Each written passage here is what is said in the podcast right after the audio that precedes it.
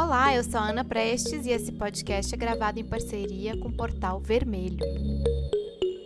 No episódio de hoje, você vai ouvir sobre as eleições que estão ocorrendo neste momento em Portugal, posse de Biden essa semana nos Estados Unidos, o anúncio das eleições na Palestina para esse ano, o fechamento do PIB chinês positivamente para 2020 violência contra a caravana de migrantes centro-americanos na Guatemala, crise do governo Conte na Itália, o fim da era Merkel na Alemanha e as notícias da eleição do Equador do próximo dia 7 de fevereiro.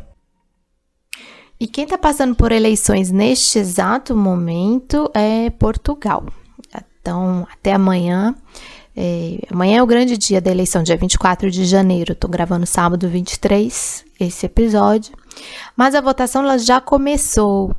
As pessoas puderam se inscrever para votar antecipadamente. As urnas foram abertas já no dia 17 de janeiro. E com a pandemia, o país teve um recorde de inscritos para votar de forma antecipada. É cerca de 247 mil cadastrados. As pessoas idosas ou que estão adoecidas pela Covid puderam pedir voto em eh, domicílio. O atual presidente Marcelo Rebelo, eh, bom, essas eleições são eh, presidenciais, né? o atual presidente Marcelo Rebelo vai ser eleito, muito provavelmente, já no primeiro turno. As pesquisas chegaram a dar mais de 70% para ele, a, mas as últimas, mais próximas agora do período eleitoral, reduziram para 63%, por aí, de intenção de votos. Ele. Então, a, a disputa, é, é curioso que a disputa está para ver quem vai ficar em segundo lugar. Essa, os principais eh, que estão nessa disputa é a socialista do PS, a Ana Gomes, e, é, para o espanto de todos, um candidato da ultradireita, do partido recém-formado, chamado Chega, que é o André Ventura. É, a esquerda disputa é, quem vai ser o mais votado é, entre o PCP ou o Bloco de Esquerda. Então, o PCP, que é o Partido Comunista Português, tem o candidato João Ferreira, que é um eurodeputado e tem feito uma campanha é, que, que foi é, bastante exitosa, chegou a pontuar como 7, 8% nas intenções de voto nas pesquisas. E a Marisa Matias, que já é pela terceira vez candidata também à presidência em Portugal, no bloco de esquerda. E lá por fim da fila ainda tem é, altos candidatos é, de perfil uh, mais liberal, o Thiago Mayan, e o Vitorino Silva, que tem um perfil mais à direita. Então, é, próximo episódio a gente conta quem, como é que, como é que se configurou essa, esse resultado eleitoral lá em Portugal. E o presidente da Autoridade Nacional Palestina, Mahmoud Abbas, anunciou a realização de uma série de uh, eleições. Inclusive, essas datas são fruto de um acordo firmado no ano passado, em setembro, entre a liderança do Fatah e o Hamas. Então, as eleições vão ser 22 de maio para o Legislativo, 31 de julho para a Presidência e 31 de agosto para o Conselho Nacional uh, da Palestina. Só para os nossos ouvintes é, que lembrarem, o Fatah é o partido que hoje dirige a Autoridade Nacional Palestina, né? Então, o próprio Abbas é do Fatah uh, e também dirige o território da Cisjordânia, governa o território da Cisjordânia. E o Hamas é o partido que venceu as eleições parlamentares 2006, uh, dirige, governa, melhor dizendo, o território da faixa de Gaza, é, vai ser assim um processo eleitoral em um ambiente bastante tenso, é, especialmente para a participação dos palestinos que hoje vivem em Jerusalém Oriental, ocupada por Israel. Nós atravessamos no último período uma ascensão uh, da, da ocupação e do cerco de Israel ali, nos, ali amparado pelos Estados Unidos, com o aumento do, dos territórios ocupados, avanço sobre os territórios ocupados, é, colonização é, sem nenhum pudor. Então, é, uma série de acordos de países árabes que historicamente apoiam a causa palestina com Israel, amparada ainda pelo governo Trump e seu secretário de Estado Mike Pompeo. Então, vai, serão eleições bastante é, complicadas e que vão estar no foco uh, para saber que, qual será a liderança. Se uma liderança mais radicalizada, se uma liderança com perfil mais mediador vai governar a Palestina nesse momento de troca de governo nos Estados Unidos e também troca de governo em Israel. Vai passar por eleições novamente. São, acho que vai ser a quarta ou quinta eleição em, dois anos. É, Netanyahu está é, bastante é, em alguns aspectos desconfortável internamente e politicamente, tem sido desafiado, mas ao mesmo tempo, talvez até por isso, por estar apertado ali internamente, tem sido muito ousado é, e agressivo é, no avanço do seu plano de ocupação de toda a Palestina. E essa semana nós acompanhamos cenas é, terríveis, fortíssimas do confronto entre a caravana de migrantes centro-americanos que saiu de Honduras no último dia 15 de janeiro rumo aos Estados Unidos uh, e as forças de segurança da Guatemala quando a caravana chegou na fronteira com a Guatemala. Existe uma estimativa de que a caravana chegou a somar já 9 mil pessoas, entre hondurenhos, salvadorenhos, guatemaltecos e mexicanos até, é, muitas pessoas ficaram feridas na fronteira, no enfrentamento. São cenas mesmo de guerra quando a gente acompanha. E os migrantes, mais essa caravana, fogem da pobreza, da violência, da devastação deixada hum, pelos furacões e para a própria pandemia do coronavírus na região no ano passado e no começo desse. E então, é, o México também estava se preparando, estava preparando na fronteira.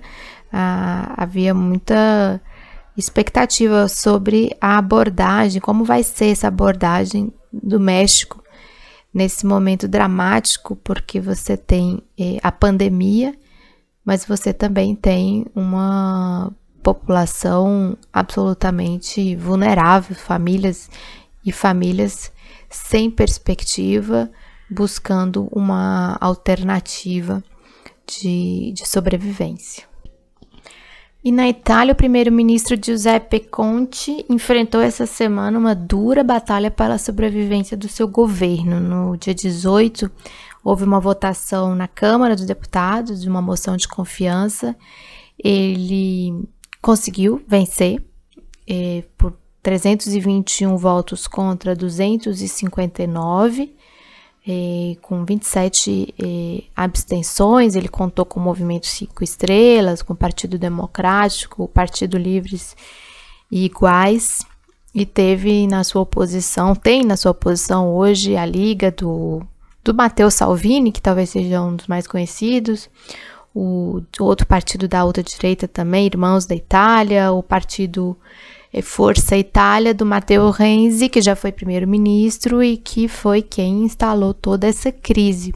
Ao romper com o premier e tirou do governo as ministras que estavam do, no, do partido, né, que estavam no governo Conte, a ministra da Agricultura, Teresa Bellanova, e a ministra da Família, Helena Bonetti.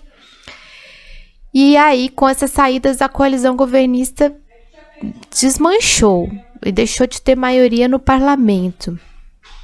A desavença toda ela gira principalmente em torno de como a Itália vai aplicar os 200 bilhões de euros concedidos pela União Europeia naquele, naquele pacote aprovado pela União Europeia de recuperação econômica do bloco no contexto da, do coronavírus, da pandemia do coronavírus. O Matteo Renzi acusa o Conte de, de centralização das decisões sobre o que vai ser feito com, com essa ajuda. É, e esse estrago todo foi feito por um partido que pequeno, que tem hoje 3% dos votos nas eleições de 2018, que é o Força Itália, mas que conseguiu mais uma vez desestabilizar o governo de Conte. E depois da Câmara, foi a votação no Senado e a vitória foi muito apertada. Foram 156 votos a favor e 140 votos contra. Então, praticamente, o, o, o Conte vai governar é, com, em minoria no parlamento. É, foi bastante, foi bem mais tenso, inclusive, do que a votação na Câmara, a votação no Senado, até porque as figuras do Conte, é, do Matteo Renzi, do Salvini também são, são senadores, né? Eles estão ali no, no, no Senado.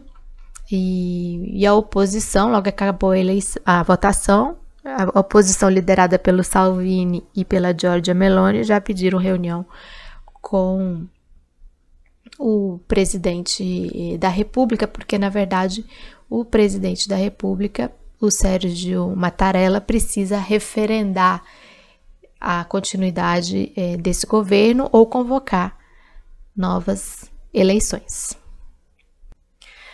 E a era Merkel está chegando ao fim na Alemanha. São 16 anos já de governo né, da Angela Merkel como primeira-ministra da maior economia da Europa, no último final de semana saíram uh, uma série, inclusive, de matérias, reportagens sobre fazendo uma avaliação desse período, eh, comentando quais foram os grandes desafios enfrentados por ela, desde ali a crise econômica de 2008, que se abateu eh, sobre o bloco europeu de uma forma bastante forte, a onda migratória, a crise do Brexit, relações, as relações com a Rússia, a China e os Estados Unidos, na era Trump principalmente, a própria pandemia, como ela enfrentou cada uma, é, cada um desses desafios. O governo da Alemanha acaba que se confunde hoje com a liderança do bloco europeu. Inclusive, a Angela Merkel vai terminar aí como pela, pela última vez presidindo o bloco europeu. Atualmente ela ainda é a presidente do bloco. É, ela, inclusive, é responsável pela imposição de uma política de austeridade do bloco sobre as economias mais frágeis ali da, da Europa. Isso foi muito visto, é, conhecido quando da crise econômica na Grécia, na própria Itália também. E, bom, ela lutou muito para manter a zona do euro a qualquer custo, com essas políticas de eh, austeridade. E, internamente na Alemanha, ela também ficou muito marcada pela, por uma maior tolerância com a entrada de migrantes, uma política acertada no combate ao coronavírus. Isso deu muita popularidade para ela nesse último período, no ano de 2020 eh, em especial. E o partido dela, o CDU, ou a, a CDU, União Democrática Cristã, elegeu no final de semana passado um novo líder, o Armin Laschet. Ele é governador no estado da Renânia do Norte, Westfália, e a eleição foi uma na convenção deles, virtual, com, com, com acho que cerca de mil delegados, pelo que acompanhei. Ele concorreu com o atual líder da bancada do CDU no parlamento e rivalizou principalmente entre os dois e acabou indo para um segundo turno a eleição e um, as eleições vão ser parlamentares né, na Alemanha em 26 de setembro desse ano. Por enquanto, as pesquisas apontam para uma nova vitória da CDU. E se isso se confirmar, se confirmar esse favoritismo, o sucessor de Merkel então deve ser o Armin Laschet e para ser o novo chanceler federal alemão. Agora há uma série de outros uh, de outras possibilidades, inclusive de crescimento da extrema direita na Alemanha, mas isso é um tema que eu posso tratar mais para frente em outro episódio aqui do, do podcast A Semana no Mundo.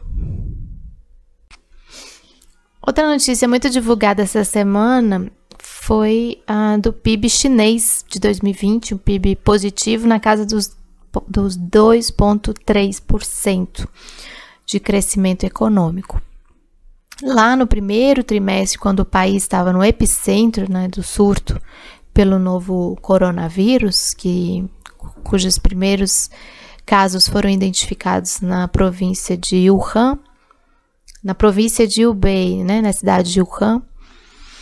Naquela época, a economia chinesa chegou a cair 6,8%. Mas nos trimestres seguintes veio a recuperação e com mais força no último trimestre de 2020, com um crescimento de 6,5%. A produção industrial do país em 2020 cresceu 7,3%. Então, esses números foram muito comentados essa semana por demonstrar justamente a pujança da economia chinesa em um ano tão difícil para todo, todos os países do mundo por conta do novo coronavírus. E a notícia da semana certamente foi a posse de Joe Biden como presidente dos Estados Unidos e a saída de Trump de Washington e do poder norte-americano. Os dois não se encontraram e o Trump saiu antes que o da posse, da cerimônia de posse, foi embora para a Flórida, mas antes fez um discurso, disse que o seu governo fez coisas é, espetaculares, como a reconstrução das Forças Armadas, a elevação do nível de emprego, a produção de duas vacinas contra a Covid.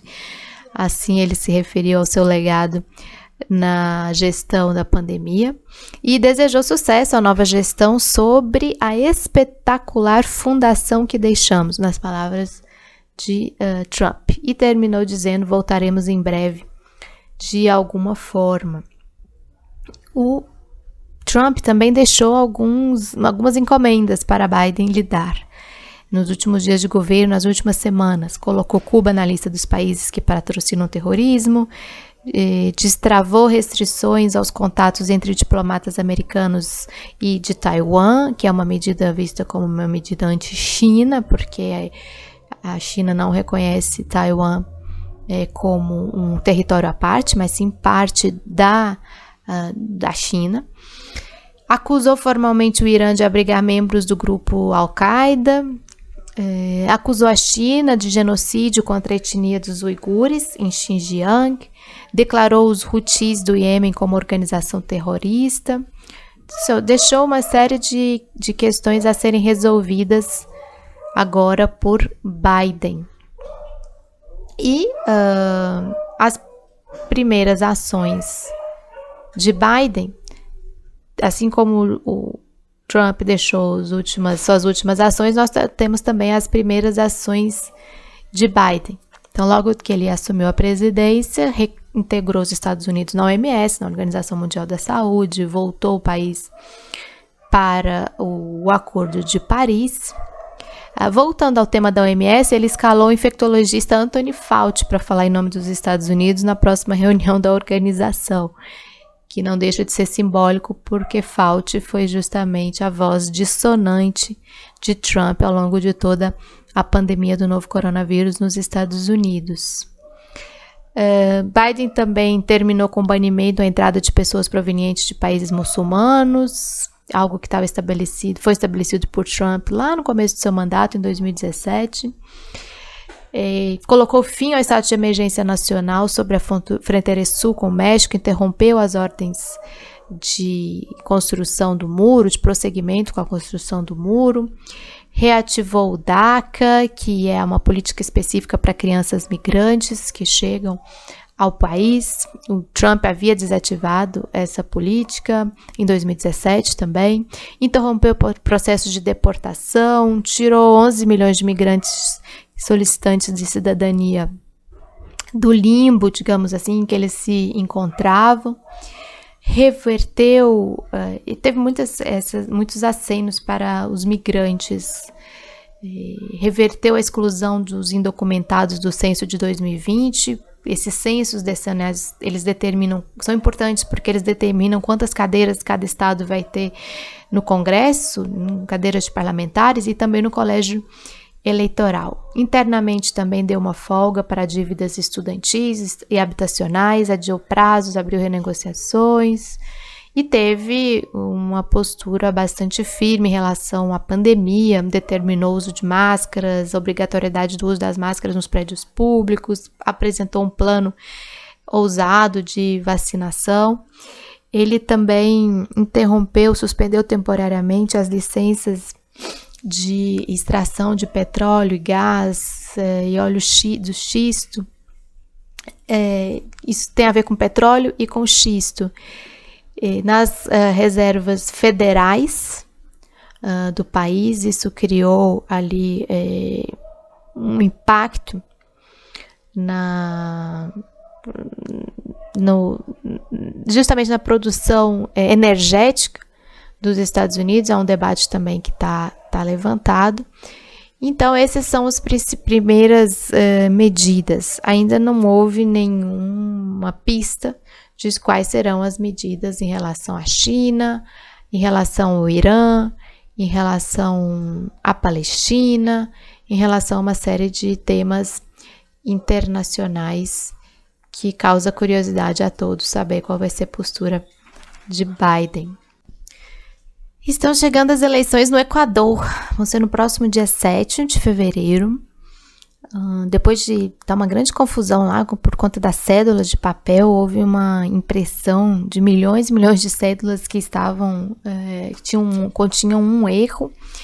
E, então, quem está rodando as cédulas é o Instituto Geográfico Militar do país e houve uma tensão lá com o Conselho Nacional Eleitoral e esse instituto por conta é, do risco, as eleições foram colocadas em risco pelo insucesso na impressão das células, mas essa impressão foi retomada. São 13 milhões de equatorianos que estarão aptos para votar no dia 7. Eles vão eleger presidente, vão eleger 137 legisladores locais, 15 legisladores nacionais e 6 legisladores para o parlamento andino. É, 15 candidatos estão concorrendo para a presidência a candidatura do governo do Lenin Moreno é a Ximena Penha. E o candidato do correísmo, apoiado pelo Rafael Correia, o ex-presidente, né, é o, ministro, o seu ex-ministro Andrés Arauz, um economista, que está pontuando bem nas pesquisas, está disputando o primeiro lugar com o empresário Guilherme Lasso. E em terceiro aparece o dirigente indígena Iaco Pérez. As últimas pesquisas estão dando empate técnico entre o Arauz e o Laço. Vai ser uma eleição muito disputada. Tem, tem o peso do que foi a, eleição, a última eleição na Bolívia, a possibilidade de resgate de, de um governo progressista após a traição do Lenin Moreno, que foi eleito como sucessor de Rafael Correia. Então serão eleições uh, a serem acompanhadas com muita atenção aqui por nós. Estas foram as notícias que escolhi para compartilhar nesse final de semana. Ao longo da semana, não deixe de acompanhar a coluna De Olho no Mundo por Ana Prestes no portal Vermelho.